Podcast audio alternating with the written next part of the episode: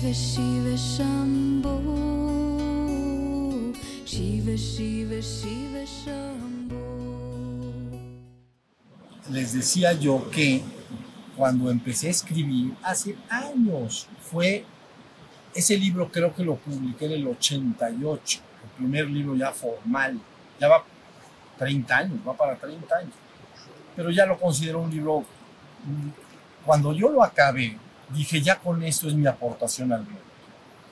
Pero cuando me di cuenta cuántos verdaderamente lo leían y entendían lo que estaba ahí, estaba dicho de una manera muy compleja. El hombre despierto, aunque luego se suavizó y pasó a la colección, un extracto de ese libro. Pero cuando lo escribí, entonces este amigo mío me ayudó en la corrección de estilo, porque hablar y escribir es un asunto bastante diferente. Entonces, si uno escribe como habla, no suena bien. Entonces hay que pasar por una cosa que se llama corrección de estilo, ¿no? Y todos los correctores de estilo no les importa tanto el contenido de lo que dices, sino cómo lo dices, cómo está dicho. Y entonces empezó a revisar mis trabajos y, en fin, pero después de un tiempo me dijo, vamos a usar, ¿qué te parece? Dos frases para que de alguna manera nos guiemos en este trabajo. Yo ya le decía que venían más cosas después. Dice, vamos a usar dos frases. Una, simpleza es belleza. Simpleza es belleza. Entonces, si lo dices, pues, dice, lo que tú estás diciendo es complejo, está complicado. Si lo logras decir simple, va a ser no solo el mismo mensaje, pero hermoso. Simpleza es belleza, es la primera regla que nos, gobernaba. Cuando yo le daba papeles, me decía, a ver si tiene esos componentes. Y la segunda me dijo, cuando lo bueno es pequeño, es doblemente bueno. Porque yo le daba así de libros. Y entonces, digo, así de hojas. Y entonces eh, las estudiábamos y, y esencialmente decía, es que trata de hacerlo menos, trata de hacerlo. Pero es que no tengo que hacerlo menos, pero sí lo puedes ir haciendo menos, menos. Y finalmente, cuando lo bueno es pequeño, es doblemente bueno. Entonces quedaba una información pequeña. Y después de que él me ayudó, me ayudó en el primer libro. Y yo ya aprendí cómo escribir. Antes no sabía escribir, pero él me enseñó esta parte de la corrección de estilo. Entonces ya todo lo que escribí después yo me usaba estas dos frases. Cuando lo bueno es pequeño, es doblemente bueno y simpleza es belleza. Y al guiar mi, mi forma de escribir y ahora de hablar, se fue yendo a un nivel en que lo puede entender todo el mundo. Y fue muy, buen, fue muy buena práctica, vamos a decirlo. Se logró vulgarizar la enseñanza, es decir, hacerlo para el público no especializado en el tema.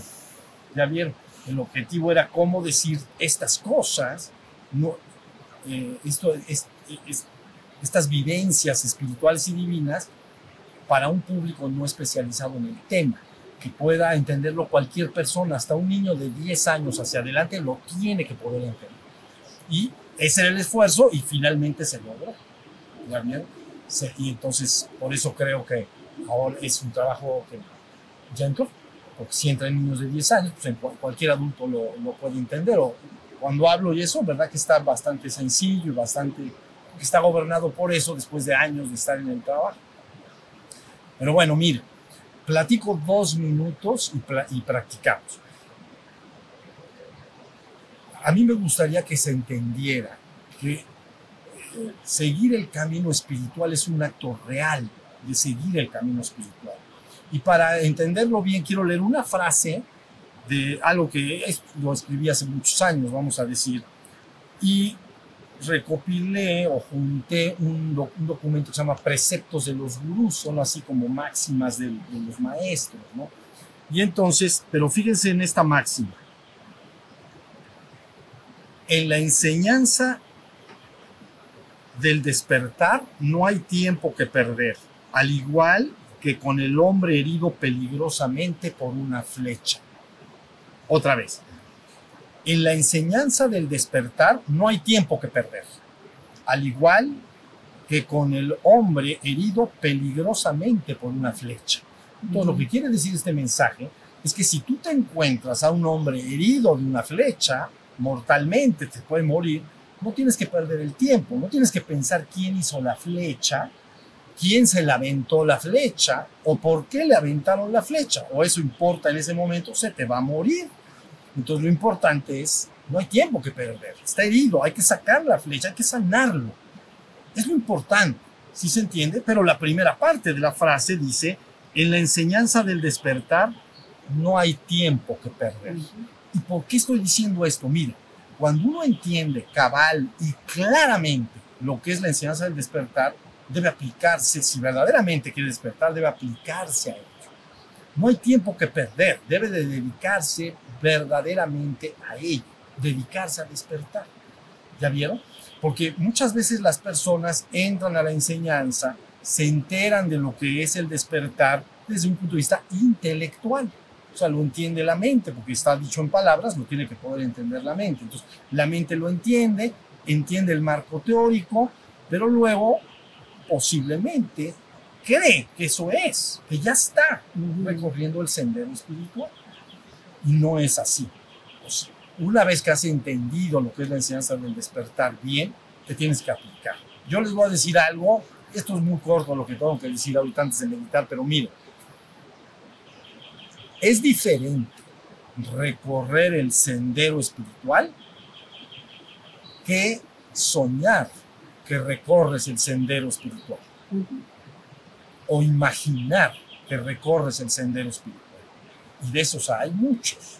Entonces, la idea con esto que estoy diciendo es que una vez que ves lo que es la enseñanza del despertar, ves lo que verdaderamente tienes que lograr, te tienes que aplicar a la tarea para despertar. Porque si no, corres el riesgo de imaginar o soñar que estás en el sendero espiritual. Pueden pasar 30 años y entonces la persona no ha despertado o ni cerca está. ¿Ya vieron? Porque sueña que está ya en un sendero espiritual o lo, o lo imagina, pues. ¿Cómo dejas atrás los sueños de que estás en el sendero espiritual o las imaginaciones de que estás en el sendero espiritual cuando todos los días haces el esfuerzo verdadero y sostenido por despertar. Entonces ya no sueñas que estás en el sendero espiritual, ya te estás despertando. ¿Ya vieron? Esto que les estoy diciendo es bien, bien importante, que las personas de alguna manera se acostumbran al lenguaje de, de la enseñanza de despertar, la comprenden bien, la platican, la comparten, hasta lo comparten a lo mejor en redes sociales y cosas por el estilo, pero no hacen el esfuerzo verdadero por despertar. Entonces, no se van a despertar. Entonces, por eso este mensaje te está diciendo, si tú ves a un hombre dañado, de, clavado por una flecha, no pienses demasiadas cosas, quítasela. Punto. ¿Ya vieron? En la ciencia de despertar es lo mismo.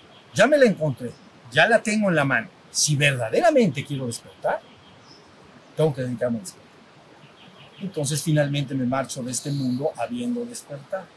Una metáfora extraña, pero la voy a contar. Imagínate a un ratón que ha caído en la ratonera y entonces tiene la cola agarrada ahí, ¿no?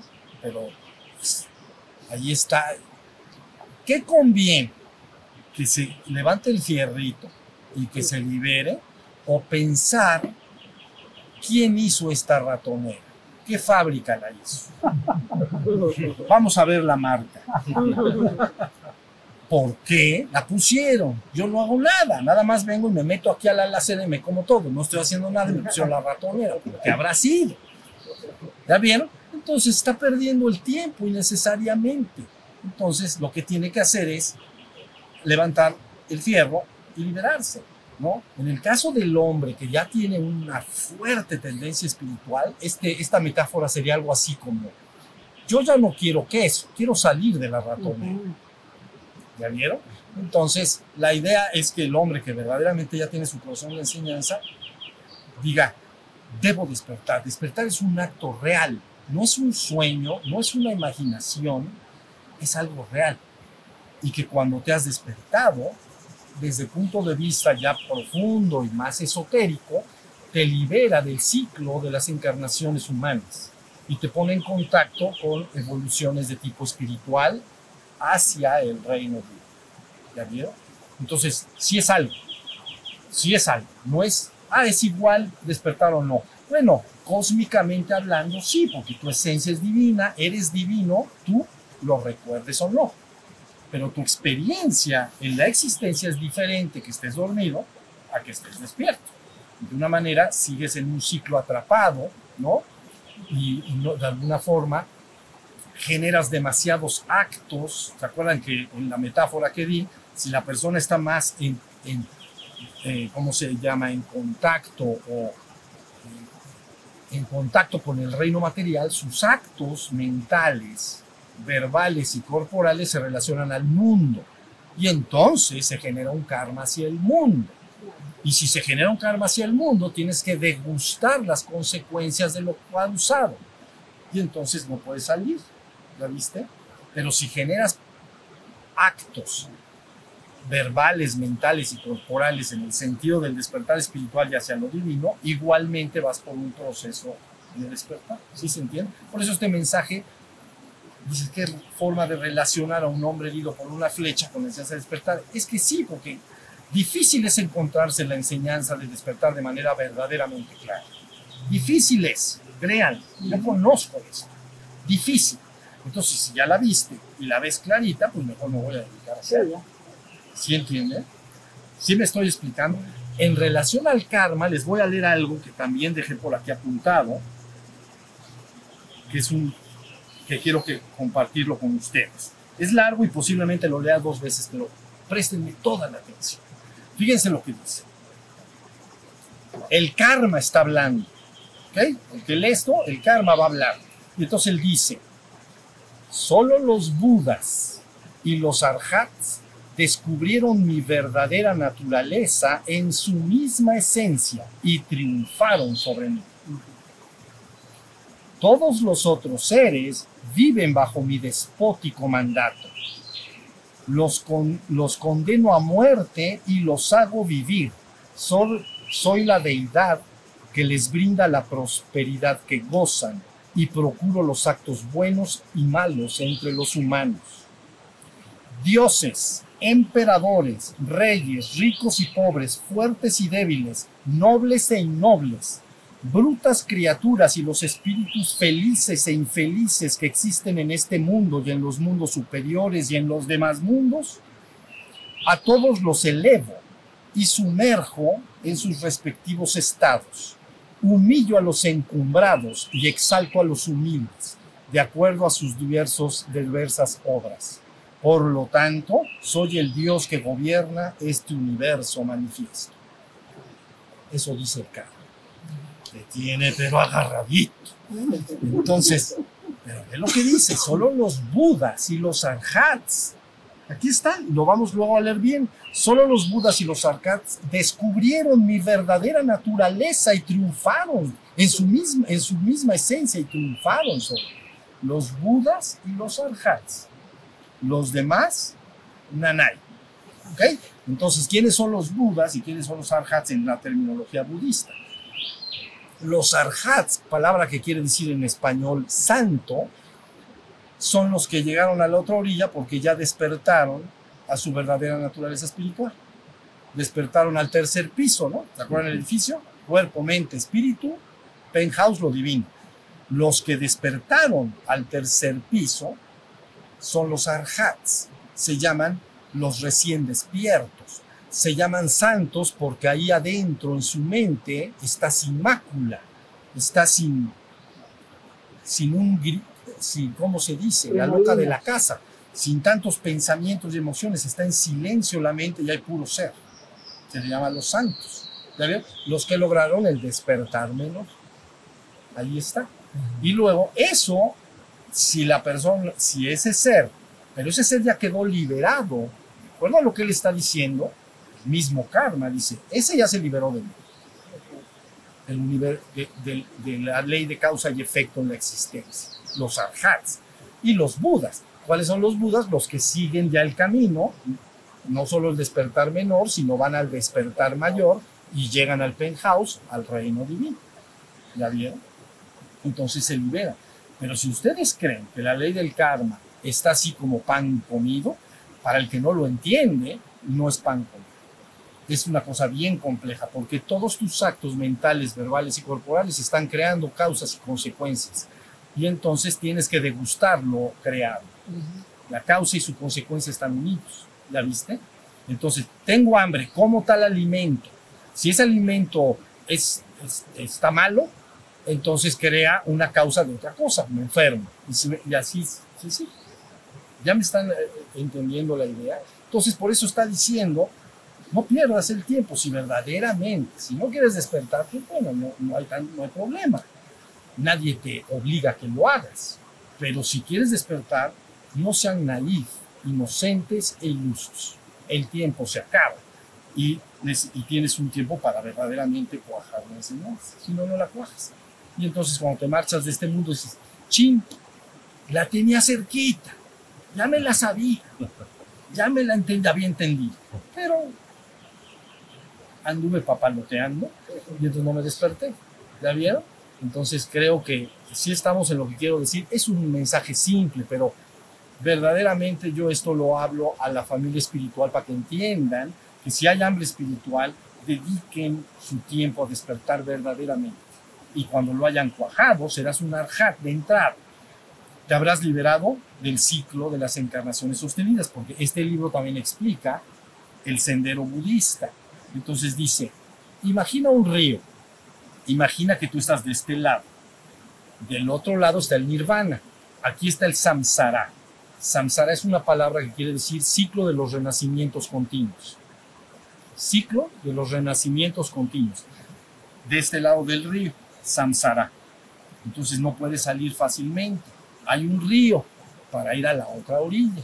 Por eso, ¿no? Los mensajes es id a la otra orilla. Y en la otra orilla, entonces, al desembarcar en la otra orilla, entras en nirvana. Ya eres un ser despierto. Has trascendido la mente. Aunque la puedas usar, pero ya la trascendiste. Ya estás en tu ser todo el tiempo. Y eres un arhat. Entonces, has entrado a un nirvana menor o a un despertar menor. Pero ya te liberaste de dónde? De samsara. Ciclo de los renacimientos continuos. ¿Viste? Y entras a un estado de dicha, ¿no? Para continuar adelante hasta el reino divino, donde entrarás a la gloria. Eso es lo que se ofrece. Pero esto no debe de ser creído, debe ser vivido. ¿Sí se entendió? Debe ser vivido, porque si yo, si tú nomás lo crees, ya lo creíste. Bueno, pues lo puedes creer o no creer, pero yo no quiero que lo creas, yo quiero que lo vivas. Entiendan, amores, entiendan lo que les estoy diciendo. Entonces toda la idea es ir a la otra orilla, consúmate, consuma en tu vida el estado de Arhat. Cuando dicen Arhat, lo que quieren decir es que está pura conciencia de ser y la mente allá adentro está en silencio. No está la loca de la casa, ni está la mente mariposa, ni la danza del chango bailarín, ni la mente mariposa. ¿Ya vieron? Está en silencio, puro ser y silencio. Lógico, si quiero hablar y pensar, lo puedo hacer. Y crear y escribir poesía, puedo hacer lo que quiera. Pero el momento que dejo de hacer todo eso, se queda la pura conciencia de ser y adentro está en silencio. Por eso se dice entrar en el silencio de tu propio ser. ¿Ya vieron? Entonces, ese es el trabajo que hay que consumar. Consumar es lograr en ef- efectivamente. ¿Estamos? Entonces, lo voy a leer. Ya sé que es un poquito largo, pero sí, ya, ya lo oyeron una vez, ahorita lo van a oír otra vez y meditamos un ratito. El karma hablando. Solo los budas y los arhats descubrieron mi verdadera naturaleza en su misma esencia y triunfaron sobre mí. Todos los otros seres viven bajo mi despótico mandato. Los condeno a muerte y los hago vivir. Soy la deidad que les brinda la prosperidad que gozan y procuro los actos buenos y malos entre los humanos dioses, emperadores, reyes, ricos y pobres, fuertes y débiles, nobles e innobles, brutas criaturas y los espíritus felices e infelices que existen en este mundo y en los mundos superiores y en los demás mundos, a todos los elevo y sumerjo en sus respectivos estados. Humillo a los encumbrados y exalto a los humildes de acuerdo a sus diversas obras Por tanto, yo soy el Dios que gobierna este universo fenómeno, toda la existencia. ¿Cómo la ven? Piso 1 y 2 y 3, ¿quién es el jefe? Bueno, dentro de la ley del causa y efecto es lo que está gobernando todo. ¿eh? Todo está concatenado. Entonces ya está la idea.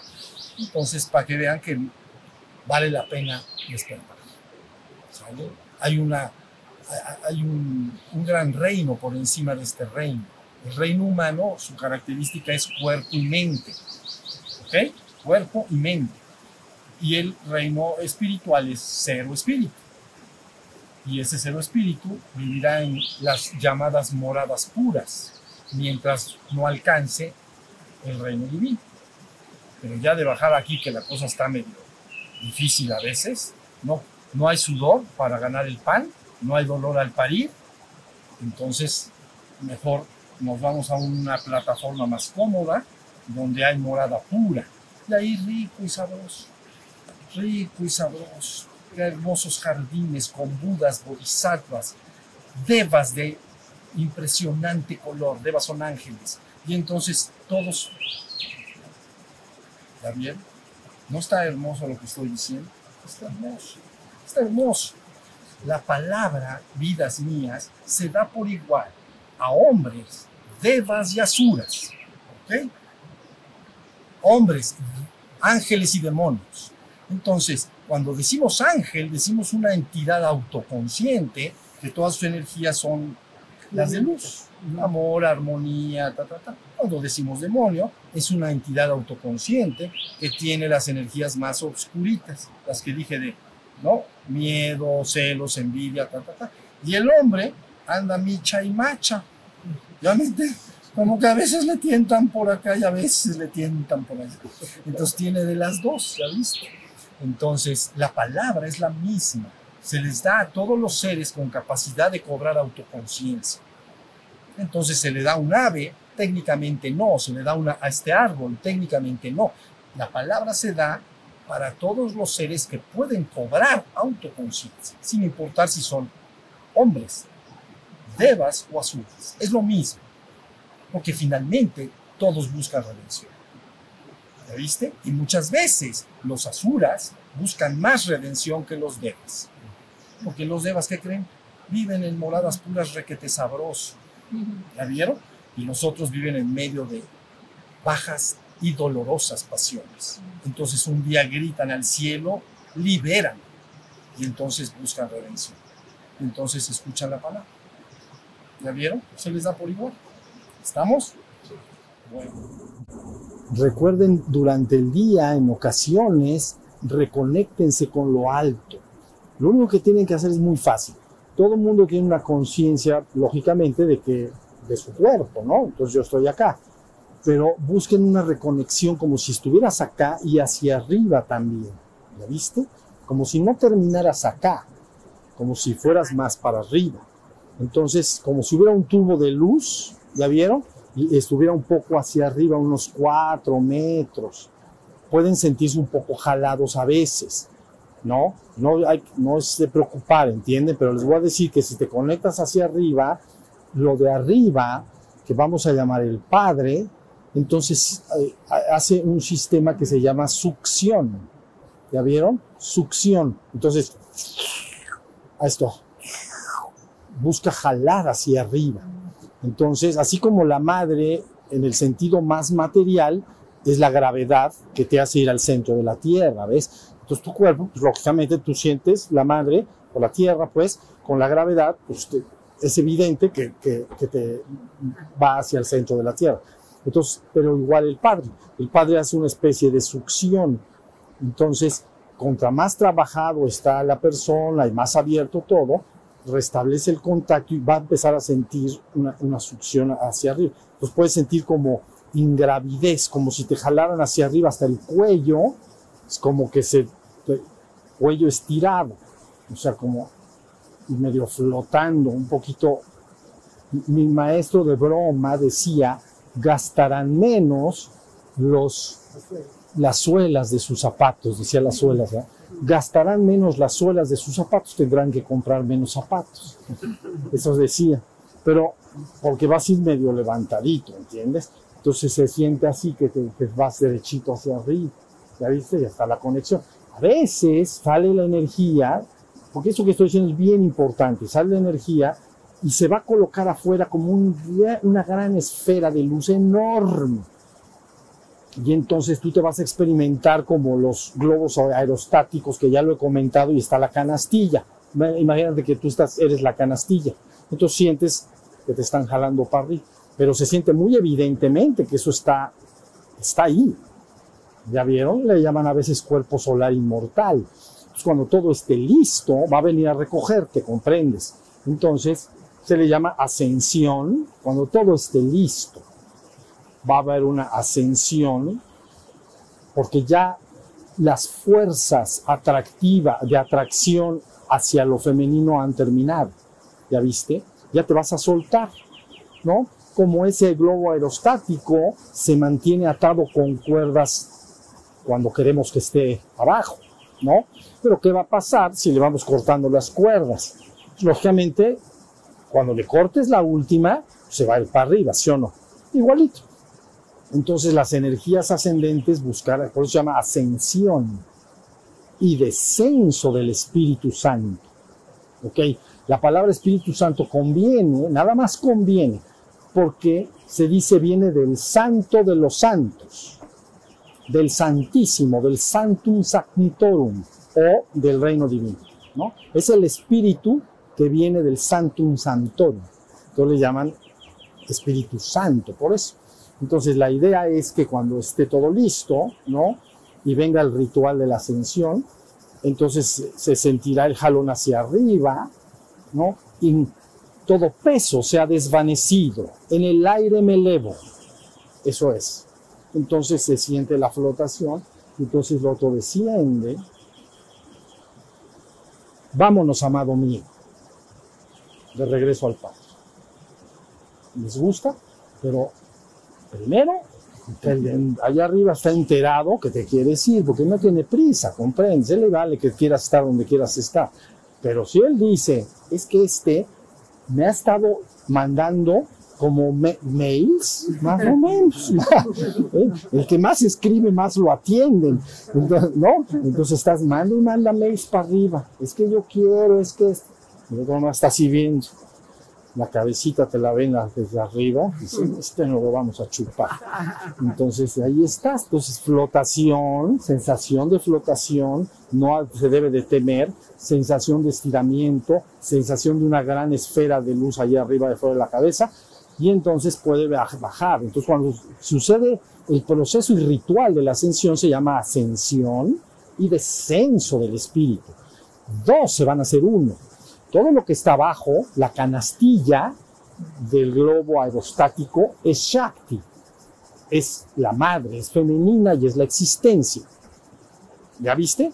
Todo tu cuerpo y todo lo que está en la existencia lo vamos a llamar Shakti, la consorte de Shiva. Entonces, la canastilla es femenina por naturaleza. ¿Ya vieron? Y entonces el de arriba, vamos a decir que Shiva es, es masculino para darnos a entender, masculino y femenino. Entonces, la atracción actual es hacia abajo, por lo que hablé de los chakras inferiores, está enraizado hacia abajo el hombre. Pero en la medida que va soltando todo el proceso, es, vas rompiendo las amarras, ¿entiendes? Como los zeppelins, ¿se acuerdan? Entonces los va soltando, los va sol- entonces ahí va. Entonces, entonces uno empieza a experimentar esa sensación. Pero bueno, ¿qué es lo que sucede? Que toda la madre busca finalmente regresar y fundirse con el Padre. Es regresar todo al divino origen. Y el Padre busca descender y tomar toda su, su consorte y llevarla consigo. Y tú en medio. ¡Ay! Esto está sabroso. Y entonces ahí te vas. Si se hiciera en un estado de completa actividad, completa actividad, entonces el cuerpo desaparecería. ¿ok? Se llama transfiguración del cuerpo en luz y le llaman ascensión corporal. Ustedes lo conocen bien como la ascensión de Jesús en la colina de Betania, ¿no? Véanlo, la nube baja, lo toma y lo lleva consigo. Bueno, en el Nuevo Testamento, en el Antiguo Testamento está Elías, el carro de fuego. Y Eliseo, que tenía varas, estaba bien amarrado por ahí, ¿me entienden? Entonces dijo, yo me voy contigo, yo me voy contigo, donde tú vayas yo voy. Bien, estás muy amarrado, mejor luego, ¿no? Y ese luego ya sucedió, por cierto. Pero bueno, en ese momento, entonces Elías desciende el carro de fuego y lo toma, ¿no? Y Eliseo se rasga la bata o la, las ropas y, y dice, ching, se me fue el camión. Entonces, este, no, no, no, ¿qué pasó acá? Que se arranca el camión y me dejó. Ya por más que corrió, pues el, lo que baja es un gran mercaba. ¿Comprendes? Mercaba. Mer es un, esa palabra, mer es luz, K es espíritu y va es cuerpo. Entonces, cuerpo espiritual de luz. ¿Ya vieron? Entonces ese cuerpo se está formando. Ese cuerpo, nada más, solo acumula en sí las partículas más preciosamente logradas en el reino de la existencia. Cuando son de la más exquisita y absoluta pureza, se elevan solas y se acumulan en el cuerpo de luz. ¿Ya vieron? Las, medio oscuras que dijimos son hacia abajo. Entonces se va transmutando todo, se va, por eso se dice, estás construyendo tu cuerpo de luz, el cuerpo solar inmortal. ¿Ya bien? Cuando esté listo, la boda del Señor. ¿Entienden? Entonces se lleva a cabo el ritual, necesitan un padrino. ¿Ok? Si quieren uno. Bueno, a ver, ¿qué me vas a decir? Tengo una duda. Por ejemplo, cuando uno empieza a hacer las prácticas, ¿por qué eh, el cuerpo empieza a doler? Ah, perfecto. Ah, Cuando hablamos de fuego, ¿sabes David? David, el, el, el hijo de, digo, el papá de Salomón, David, el primer, el primer patriarca de, de la, digamos, del reinado judío. Entonces él dice, entróme hasta mis huesos, hasta lo profundo del tuétano de mis huesos entró el fuego y me lastimó.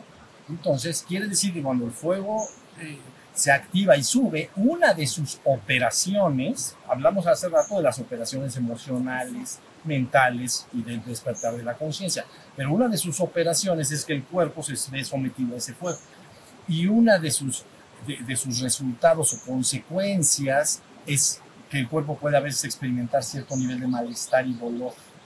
¿Ya viste? Como si entrara y te causara un poco de, de, malestar y dolor. Por eso se recomienda que se haga ejercicio estilo blando, ¿ya viste? Para que el cuerpo esté lo más como una esponja que le, si está seca, está dura, pero si le echas agua se hace blandita. Entonces, cuando se hace ejercicio estilo blando, que parece un ejercicio casi para viejitos de 98, pero, pero, pero, pero todo el mundo dice, ¿ese ejercicio a dónde me va a llevar? Pero afloja, es aflojador. Entonces, empieza despacito, ta, ta, ta, está aflojando el cuerpo, lo seductil a la penetración del fuego, ¿ya viste?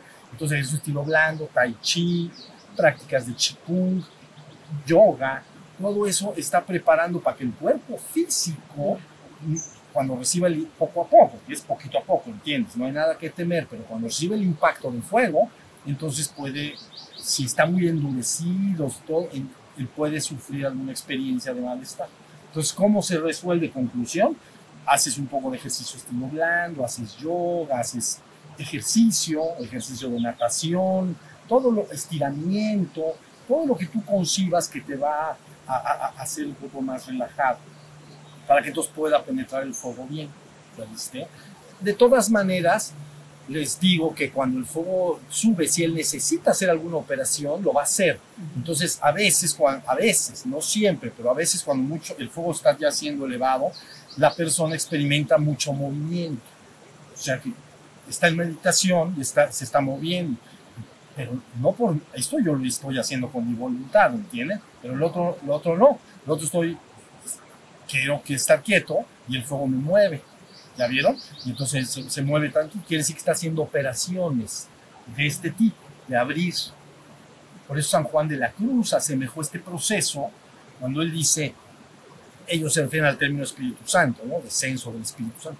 Cuando este fuego penetra en el hombre, dice, en inicio se asemeja al madero, que es verde, y el fuego lo hace chillar y trinar. Le metes fuego a un madero crudo, bueno, no crudo, verde, y entonces truena y chilla y hace muchos ruidos porque está, está verde. Dice, pero posteriormente el, el fuego, dice, es como una lengua que le penetra completamente. Y ya que lo ha penetrado completamente, dice, puedes tomar ese tronco y romperlo y ya está rojo precioso por dentro. Ya, no lo chilla, ni lo trina, ni lo truena. Es trinar. Tronar, ¡crack! puede tronar. ¿Entiende? Y si, y si pueden tronar hueso o puede tronar algunas cosas de la, del cráneo. Pero no pasa nada. Lo que estoy diciendo parece que, que- o sea, la cosa es tranquila, pero sí puede hacer crack o esta sensación como que el cráneo- alguien lo ha sentido, es ve- eh, como que el cráneo se quiere mover y entonces está así, necesita salir, ni agujero le dejaron, entonces tiene que, pues tiene que abrirse cancha, cancha, ¿ya vieron? Esto es extraordinario, es extraordinario. Entonces, conforme la, no te queda más que caminarlo, entonces caminar, caminar, caminar, es una bendición. ¿Ya vieron? La gente se puede quedar, en, si no practica mucho, se queda en el estado más primario de la enseñanza. Y todo lo que he dicho hoy, algo después de la meditación, la luz arriba y afuera, y que desciende, y que sigue, ya no, no termina de experimentarlo nunca. Pero si no, sí, sí, sí lo- la gente lo va experimentando. ¿Ya vieron? Una posibilidad, y con esto termino, aparte de todo lo que dije que se abre, y, y todo que truena y todo, puede abrir también los famosos siddhis, ¿entienden? Los siddhis son los poderes que se llaman en la India, son fenómeno paranormal. Nosotros llamamos en Occidente fenómeno paranormal como telepatía, telequinesis, bilocación, bilocación da estar en dos lugares al mismo tiempo, no sé. Entonces, eh, este tipo de manifestaciones psíquicas perenaturales o sobrenaturales que se llaman fenómeno paranormal, porque para es más allá, paranormal, más de lo normal, ¿no? puede a veces suceder. O puede la persona de repente ver algo, así como unos angelitos, ¿no? Pues ya ni modo, los ves y ahí, ahí, ahí están. ¿Qué hago? Pues sigues meditando. Ahí vamos, ahí vamos. Si ustedes necesitan hablar conmigo, lo van a hacer. Y cuando lo hablen, lo, ya estoy hablando mucho, mucho de más. ¿Estamos? Muy bien. Bueno, muchas gracias. Entonces, vamos a mayo. Muy hermoso día. Poquitos. Así los que teníamos que estar.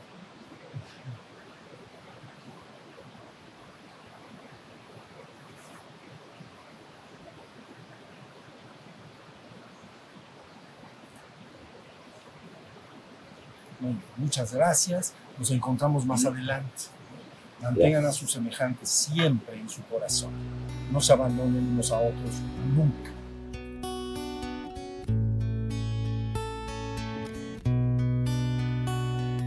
Shiva Shiva Shiva Shambho